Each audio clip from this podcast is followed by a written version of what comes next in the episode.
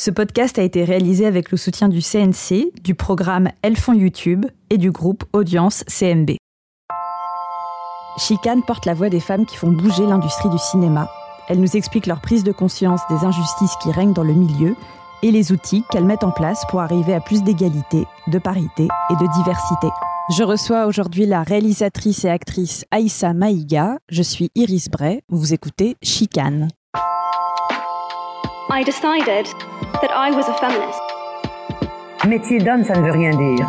Un métier d'homme, ce serait un métier qu'une femme ne peut pas faire. Être femme, ce n'est pas une donnée naturelle. C'est le résultat d'une histoire.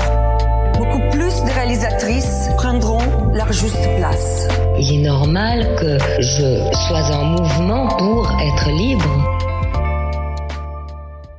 Aïssa Maïga, vous êtes actrice, vous devenez connue du grand public grâce au film de Cédric Lapiche Les poupées russes. Vous explosez dans Bamako d'Abderrahman Sissako. Le film est présenté à Cannes en 2007. Vous avez tourné avec les réalisateurs comme Anneke, Gondry et plus récemment on vous a vu dans Le garçon qui dompta le vent, diffusé sur Netflix et réalisé par Chiwetel Ejiofor, l'acteur de 12 Years a Slave. Votre carrière est aujourd'hui internationale et vous êtes autant connue pour vos talents de comédienne dramatique que comique. Aïssa Maïga, à quel moment vous a dit que vous vouliez devenir comédienne? Je me suis dit que j'allais devenir comédienne. Euh, d'abord, c'était un secret, je n'osais l'avouer absolument à personne. Mais ça faisait trois ans que je jouais dans une comédie musicale. J'avais 17 ans et il fallait que je fasse des choix pour l'avenir. Et, et j'ai su assez rapidement que ça allait, que j'allais emprunter cette voie-là. Et avant cette comédie musicale, donc au lycée, est-ce que c'est quelque chose auquel vous rêviez enfant déjà? Non, enfant, je m'étais jamais euh, posé cette question-là. Je me rappelle avoir voulu être astronaute, puis sage-femme, enfin juste rien à voir.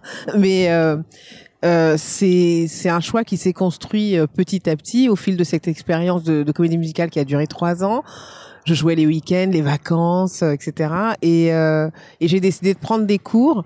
Mais enfant, enfin adolescente, je me souviens avoir eu une espèce de passion pour Marilyn Monroe et je dévorais ses biographies et euh, je m'identifiais avec euh, cette femme, pas en raison de sa blondeur, mais par rapport à l'enfance euh, difficile qu'elle avait traversée. Et j'avais eu moi-même des, des tournants assez, assez vifs. et, et, donc, je m'identifiais dans, dans ce que, ce que j'étais pas capable de nommer à l'époque, mais qui était une forme de résilience. Est-ce qu'il y avait d'autres héroïnes euh, sur les écrans français euh, auxquelles vous vous identifiez? Plus tard, quand j'ai voulu devenir euh, comédienne, il y a eu Romy Schneider. Mais sinon, en fait, l'identification, c'est un truc complexe. À la fois, on a besoin de gens qui nous ressemblent. Et en même temps, on peut s'identifier à des gens qui ne nous ressemblent pas. Ce qui est important, c'est qu'il y ait une diversité à l'écran. Pour que la chose démocratique qui fonde notre pays se voit sur les écrans, pour que l'idée de justice sociale se voit sur les écrans et pour que les rêves puissent se projeter sur absolument tout le monde et non pas une norme euh, monolithique. Et justement, quand vous êtes euh, adolescente et que vous regardez Marilyn Monroe, est-ce qu'à un moment vous vous dites tiens, il n'y a pas de comédienne noire que je vois auquel euh, je peux m'identifier?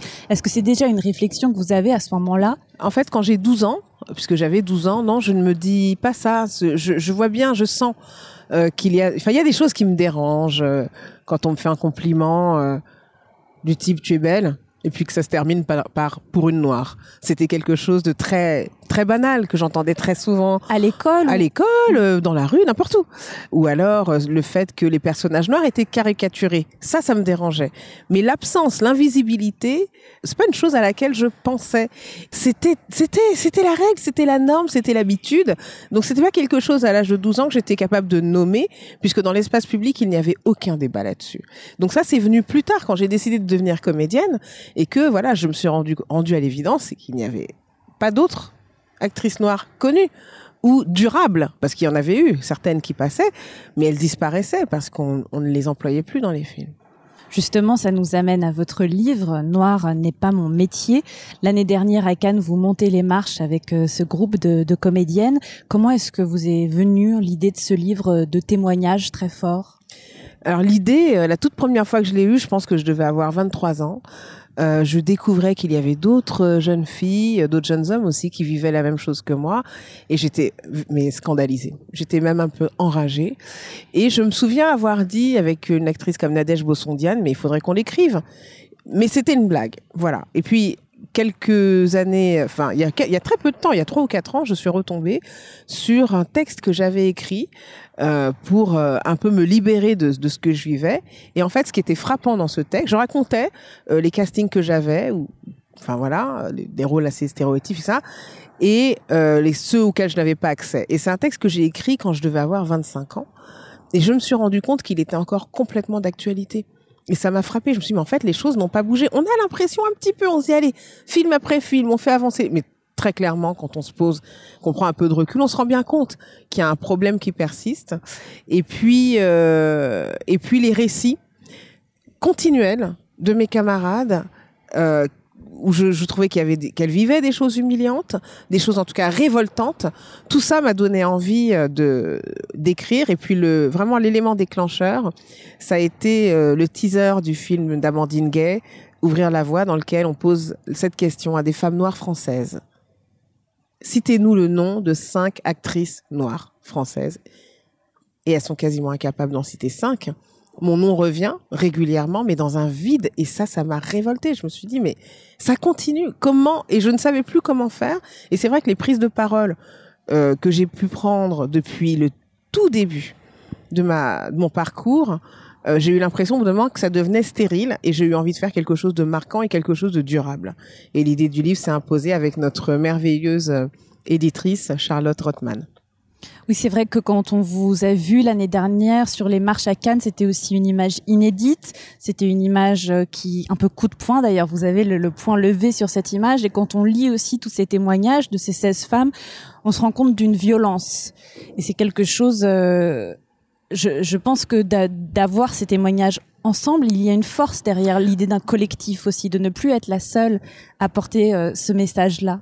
C'est vrai que le, cette sensation très bizarre d'être euh, la seule, ou en tout cas une des seules, une des rares euh, actrices noires dans un pays qui est très métissé, c'est très bizarre parce que d'abord, à titre très personnel, on ne se sent jamais légitime parce qu'on a l'impression finalement d'être une sorte d'alibi. Et puis à titre collectif, par rapport aux autres, c'est vrai que c'est difficile à porter parce que moi je connais beaucoup de femmes, d'actrices euh, noires, arabes ou asiatiques qui sont hyper douées que j'ai pu rencontrer dans des cours ou que j'ai pu voir à l'écran et elles ne travaillent pas. Leur point commun, c'est qu'elles ne sont pas blanches.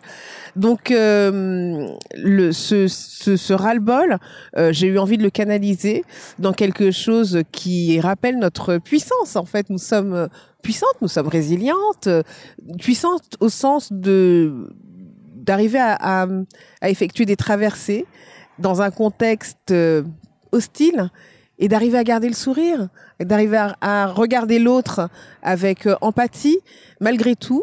Et c'est ça que j'ai envie de réunir euh, sur les marches au-delà du livre parce que c'est symboliquement notre lieu de travail.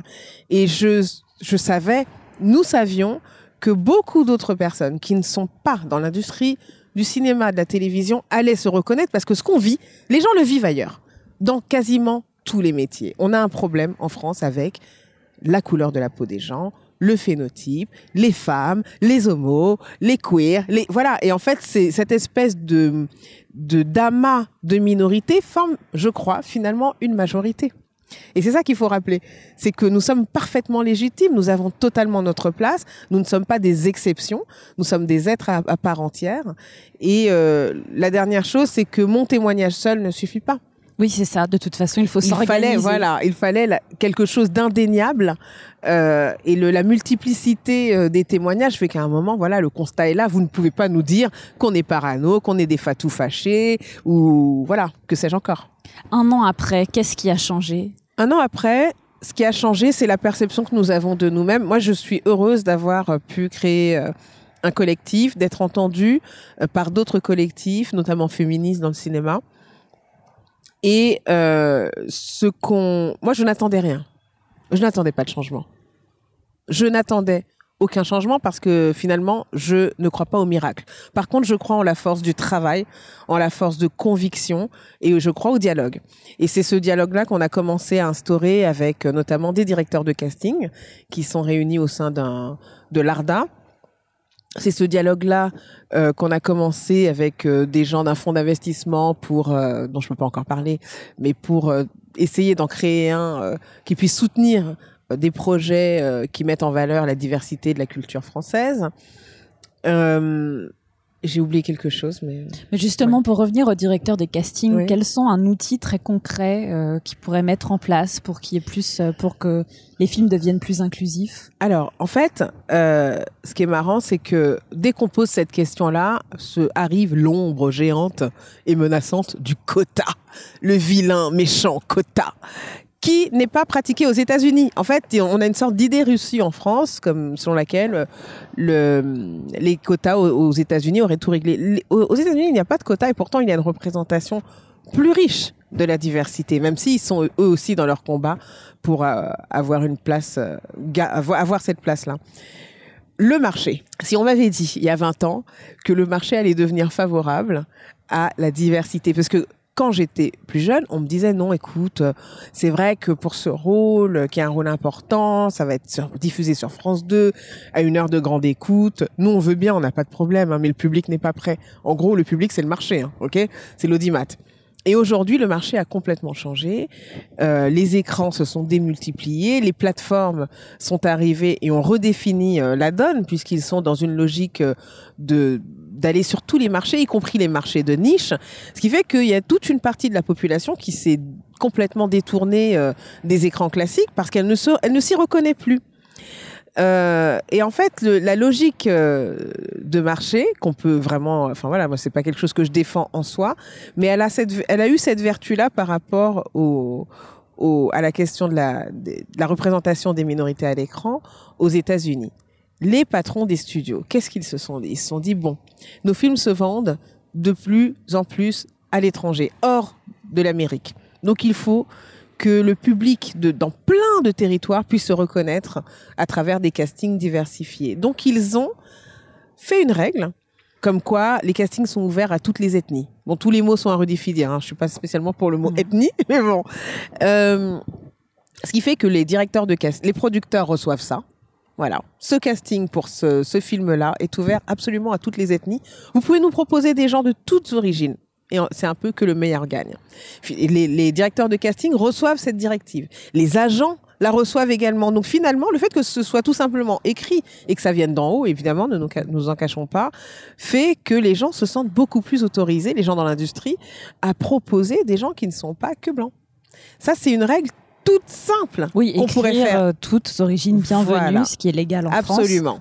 Et l'inverse, par contre, ne l'est pas. Mais aux États-Unis, il n'y a pas de quota, mais c'est vrai qu'il y a des d'autres euh, mesures qui essayent d'être proposées, comme l'inclusion rider, donc qui est l'idée de qu'un acteur ou une actrice puisse demander euh, dans son contrat à ce que l'équipe devant et derrière la caméra soit plus inclusive et plus diverse. Est-ce que c'est une mesure, par exemple, qui vous, en tant que comédienne, pourrait vous intéresser ou que vous pourriez demander à Je vos suis- producteurs ou vos productrices? Je suis convaincue euh, de comment dire du fait que cette euh, clause d'inclusion, euh, lorsqu'elle est demandée par des stars, parce qu'il faut bien se rendre compte que seuls les acteurs qui sont très puissants euh, peuvent euh, imposer ça dans un dans un contrat, euh, c'est quelque chose qu'il faut qu'on arrive à, à faire appliquer. Mais ça demande vraiment un travail de sensibilisation. Parce que quand on n'est pas concerné directement et que d'un point de vue politique, on n'a jamais été sensibilisé, je pense que c'est difficile de se rendre compte de ce que c'est que la réalité pour les autres. Et c'est à nous d'aller à la rencontre de tous ces acteurs, de toutes ces actrices et de leur expliquer pourquoi c'est important. Et pourquoi c'est important que eux le fassent. Et que ça n'est pas quelque chose de, de l'ordre d'une responsabilité diluée, on ne sait plus qui devrait. Non, en fait, il s'agit vraiment de la responsabilité personnelle et de ce que tu es prêt à tolérer comme discrimination sur ton lieu de travail ou pas. Oui, parce qu'en fait, c'est presque une clause de non-discrimination Ouais. plutôt que d'inclusion, Ouais. rappelons-le. Vous êtes parti partout dans le monde et notamment aux États-Unis pour un documentaire que vous êtes en train de tourner, il me semble justement, sur les solutions qu'on peut mettre en place pour être plus inclusif dans le milieu du cinéma. Pourquoi est-ce que vous êtes parti si loin pour recueillir ces témoignages? Euh, il me semble que voilà, la France n'est pas le seul pays euh, qui est face à une sorte de challenge, de défi sur ce sujet-là. Et euh, j'avais envie qu'on puisse prendre un petit peu de recul et être voilà, dans une euh, forme d'inspiration sur des modèles ou des, ou aussi regarder ce qui ne marche pas ailleurs euh, pour ne pas reproduire les, mêmes erreurs ici. Donc on, on est parti aux États-Unis, on est parti également au Brésil, qui est un pays, le pays où il y a le plus d'afro-descendants en dehors du continent africain. 54% de la population n'est pas blanche, elle est métisse ou noire, et elle est sous-représentée sur les écrans. Et c'est un une sorte d'apartheid invisible. Il n'y a aucune règle, hein, aucune loi qui dit qu'il faut discriminer, hein, que les endroits sont interdits aux noirs ou aux blancs, mais c'est tellement intégré dans la culture. Le, le- le Brésil se vit comme un pays blanc, quasiment scandinave. Hein. C'est euh, assez hallucinant. Donc j'avais envie d'aller à la fois dans un pays euh, qui a un défi encore plus grand que le nôtre et dans lequel on puisse montrer que c'est c'est pas simplement la question du nombre. Là-bas, les Noirs sont majoritaires, ils sont traités comme une minorité. Donc, euh, pour moi, l'idée, c'est aussi de regarder le- cette chose très étrange qui est que si on ne fait rien, on recule. Donc, l'argument euh, qui consiste à dire non, mais ça va aller, les mentalités vont évoluer. Non, regardez le Brésil. Pourquoi ça évoluerait? Tant qu'il n'y a pas une volonté politique. À votre avis, en France, le blocage le plus important, il se situe à quel niveau? En France, je crois que le public n'a aucun problème. On ne peut plus le dire parce que euh, il y a eu suffisamment d'exemples de films. La plupart sont des comédies, c'est vrai, mais pas uniquement. euh, avec des castings très mélangés et le public a suivi. Parfois, il y a même eu des films étrangers. On peut prendre l'exemple encore une fois de Black Panther. Dans le métier, il y a beaucoup de gens qui sont prêts aujourd'hui, mais qui ne savent pas vraiment comment faire. C'est-à-dire qu'on n'a pas fait évoluer une culture de la diversité avec des outils tout simplement. Où on se dit bon bah quand ça ça bloque il faut appliquer tel et tel truc. Euh, ça, ne résout pas tout mais ça fait avancer etc ça on ne l'a pas. On n'a pas cette, cet héritage là et l'autre euh, blocage il vient évidemment d'en haut de ceux qui prennent les décisions. Et ils sont une toute petite minorité. Ils ont quelques décisions à prendre pour que ça descende en escalier. Comme on est dans un pays euh, très pyramidal il faut que ça vienne d'en haut donc, le plus haut niveau, c'est évidemment le chef de l'État. Je suis pas bien sûr que ce soit sa priorité. Et ensuite, en ce qui concerne euh, les directeurs de chaîne ou les financiers, euh, plus généralement, euh, je je suis pas certaine non plus que ce soit leur priorité. Ça le devient encore une fois parce que des des parts de marché leur échappent, mais ça n'est vraiment pas l'évidence. Après votre livre qui est sorti, est-ce que vous avez eu des demandes de rendez-vous justement? Est-ce qu'il y a certaines euh, certaines personnes justement d'en haut qui euh, qui ont pris conscience et qui ont voulu vous recevoir? On a rencontré Takis Candilis, le euh, directeur général de France Télévisions, qui, qui avait une, je pense, une sincère volonté, en tout cas, de nous entendre. Donc le dialogue est là. Il y a eu certaines, certains signes positifs euh, chez France Télévisions grâce à Madame Diversité qui s'appelle Hélène Camouilly, euh, qui a notamment créé un book de la diversité dans lequel il y a 1000 euh, talents qui sont euh, noirs, blancs, asiatiques, arabes, etc., qu'on n'emploie pas assez. Et cet outil, il est là euh, d'abord pour les directeurs de programme qui souvent disent oui, on aimerait bien, mais bon, il n'y a pas assez d'acteurs, on ne les connaît pas. Bon, maintenant ils les connaissent. Euh, il est là également euh, à la disposition des producteurs, des productrices. Et il me semble que justement les, le collectif de l'ARDA, des directeurs de casting, s'est rapproché de France Télévisions pour que cet outil devienne un véritable outil vivant. Et c'est vrai que ça doit passer par les directeurs de casting. Bon, ça, c'est un signe plutôt encourageant. Mais pour moi, ça ne suffit pas. Ça ne suffit pas. On peut pas juste créer une vitrine. Il faut une volonté forte. Il faut des programmes euh, qui soient réellement euh, revus. Et il faut aussi euh, métisser euh, le- les bureaux dans lesquels les décisions se prennent. Bien sûr, puisque la diversité, elle doit aussi se refléter dans justement ces instances Voilà. Dirigeantes. C'est-à-dire Exactement. que- Au Festival de Cannes, par exemple, je ne suis pas bien sûre que les décisions soient prises par un comité qui représente la, toute la, toutes les diversités. Maintenant que vous avez une carrière internationale et aux États-Unis, pourquoi est-ce que vous continuez à, à revenir en France où on a tant de retard? D'abord, j'habite à Paris. J'ai aucune raison de déménager pour l'instant. Je et euh, j'ai la chance de voyager euh, au gré des, des tournages et des promotions de films, et ça me va très bien comme ça pour le moment. Euh, là, j'ai d'autres projets dont je peux pas encore parler pour le moment, mais c'est vrai que le fait, mais de toute façon, c'est juste l'idée même d'avoir plus d'opportunités qui est très agréable pour un acteur ou une actrice. C'est c'est une, une sensation euh, de liberté et de choix. C'est une, une opportunité de pouvoir euh, s'exprimer artistiquement dans d'autres univers. euh, et c'est vrai que quand on met la question de la diversité en plus, c'est vrai qu'en France, je trépigne un peu. Quand je regarde réellement ce qui m'est proposé, on en est encore à me proposer dans la majeure partie des cas des rôles de noirs. Mais soit très bien, si c'est très bien écrit et que c'est un personnage magnifique, qu'il soit africain ou français, etc., et que, sa couleur de peau compte, je suis ravie. Mais si on ne me propose que ça et que les autres rôles, je ne peux pas y accéder, soi-disant parce que je ne suis pas assez quoi. Enfin, vous m'entendez là, honnêtement, qui pourrait deviner euh, que je ne peux pas jouer euh, cette phrase est trop longue, mais vous voyez ce que je veux dire. Oui, très bien. Donc euh, ce- cette sensation d'enfermement, elle est, elle est pénible parce qu'on est en 2019 et que moi, j'ai, ça ne m'amuse pas en fait. De, je prends à bras le corps ce sujet parce que j'ai, je, je me sens une légitimité du fait de mon parcours et aussi parce que j'ai, l'énergie pour ça. Mais au fond, j'aimerais pouvoir être là en face de vous et parler euh, des merveilleuses expériences artistiques que j'ai eues, qui se développent, du fait que la France a fait un énorme pas en avant, qu'on est hyper fier de ça, qu'on est devenu précurseur. Voilà, ça c'est intéressant. Ça m'énerve sinon d'être là en train de parler de tout ça là. Faut se réveiller là. Je vais vous faire euh, écouter euh, le passage d'une interview de Sarah Forestier qui est au micro de Léa Salamé dans l'émission Stupéfiant, euh, qui elle aussi est en colère, mais pour d'autres raisons. pourquoi est-ce que je livrerais une part de mon intimité ou de mon sex appeal? Je veux dire, dans un film, si le rôle a du sex appeal, oui. Mais ce qui est vraiment vicieux, c'est qu'en fait, les femmes, il y a une injonction, en fait, à être sexy. Il y a une injonction à être glamour. Et c'est là où tout d'un coup, euh, il y, a, y a une frontière avec l'intimité, avec votre sex appeal personnel. C'est comme si, en fait, on vous dépossédait d'une part de votre sexualité.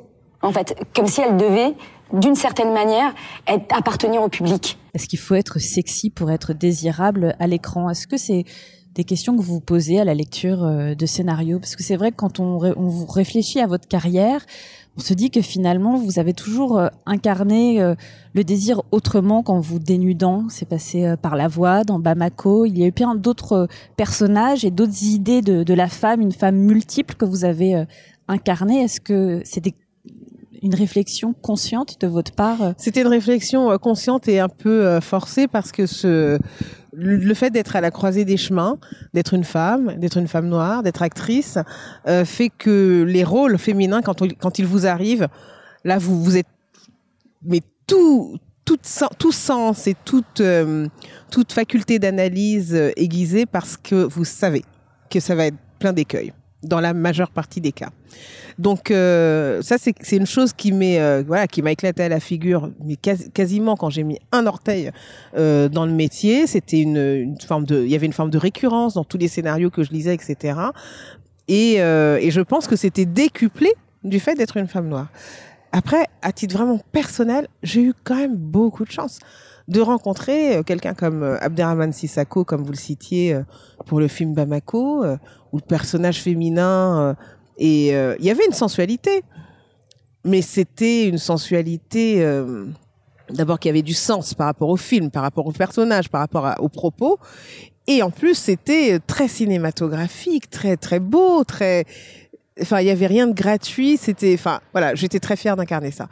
Euh, et puis, euh, le fait d'avoir accès aussi bien à des comédies qu'à des drames, euh, ça, ça a été vraiment ma grande chance parce que si en plus il avait fallu que je, su- que subisse euh, le poids d'être cantonné dans un seul registre, là, je pense que j'aurais, j'aurais abdiqué, hein. j'aurais arrêté.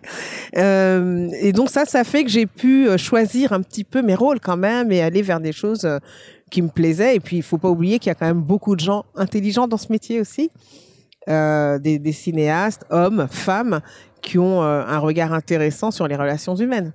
Donc quand on a la chance de rencontrer euh, de, de temps en temps, euh, ça, ça redonne en fait du, du courage, ça redonne, ça redonne de la foi. On se dit qu'on a bien fait de ne pas accepter tout et n'importe quoi, qu'on a bien fait euh, d'accepter euh, tant bien que mal les périodes de vache maigre, euh, qu'on a bien fait de croire en ses rêves, qu'on a, voilà, qu'on a, qu'on, ça nous valide sur ce chemin qui parfois euh, est un petit peu euh, difficile parce que quand on ne travaille pas, on se sent, euh, on se sent rejeté, on se sent, dire, psychologiquement, c'est une, c'est une donnée importante dans le métier d'acteur. Et il faut arriver à, à l'intégrer pour pouvoir euh, ne pas paniquer, ne pas se précipiter sur n'importe quoi, ne pas se galvauder, parce qu'on a peur de ne pas travailler. Aïssa Maïga, qu'est-ce qui vous enrage le plus euh, aujourd'hui? Ce qui me révolte, c'est le traitement inégal réservé à des êtres humains parce qu'ils sont pauvres, parce qu'ils sont nés au mauvais endroit, parce qu'ils sont noirs, en l'occurrence. Franchement, ça fout la rage. Et je ne sais pas, en tant qu'actrice, en tant que réalisatrice, comment, autrement qu'en faisant des films, prendre position. Et j'espère que ça suffit. Je me pose la question. Je, ne suis pas complètement sûre. Et parfois, je suis convaincue. Et puis parfois, je doute et puis on avance et puis la conviction revient. Ma dernière question, ce sera en 2030. Aïssa Maïga, est-ce qu'on aura toujours la même euh, conversation toutes les deux sur le cinéma Oh français et son évolution Ou est-ce qu'on peut être optimiste? Bon, moi je suis optimiste parce que quand on se bat et quand on voit le résultat, même minime, ou quand le fait que Noir n'est pas mon métier, ce livre ait eu un tel retentissement et on a reçu des témoignages de partout, je me dis, bon, en fait, il faut continuer à parler, à prendre la parole, à dialoguer, à être dans une grande fermeté et en même temps dans une grande ouverture. Et j'espère qu'en 2030, on se dira que c'est un combat d'arrière-garde, que c'est devenu ringard, parce qu'on a tellement avancé que c'est vraiment pas le sujet. Euh, et j'espère évidemment qu'en 2030 aussi, il y aura une production artistique euh, explosive, euh, magnifique euh, et très diverse. On le souhaite aussi. Merci beaucoup, Aïssa. Merci. Vous pouvez retrouver les autres entretiens chicanes sur toutes les plateformes de podcast. Cet épisode est produit par Maxime Ruzniewski, préparé par Estelle Marajt et Mathilde Mélin, au son Michael Kandelman, Florian Chaubet, Ilias Chaumont. Si vous avez aimé cet épisode, n'hésitez pas à nous mettre des étoiles et à le partager sur les réseaux sociaux. À bientôt.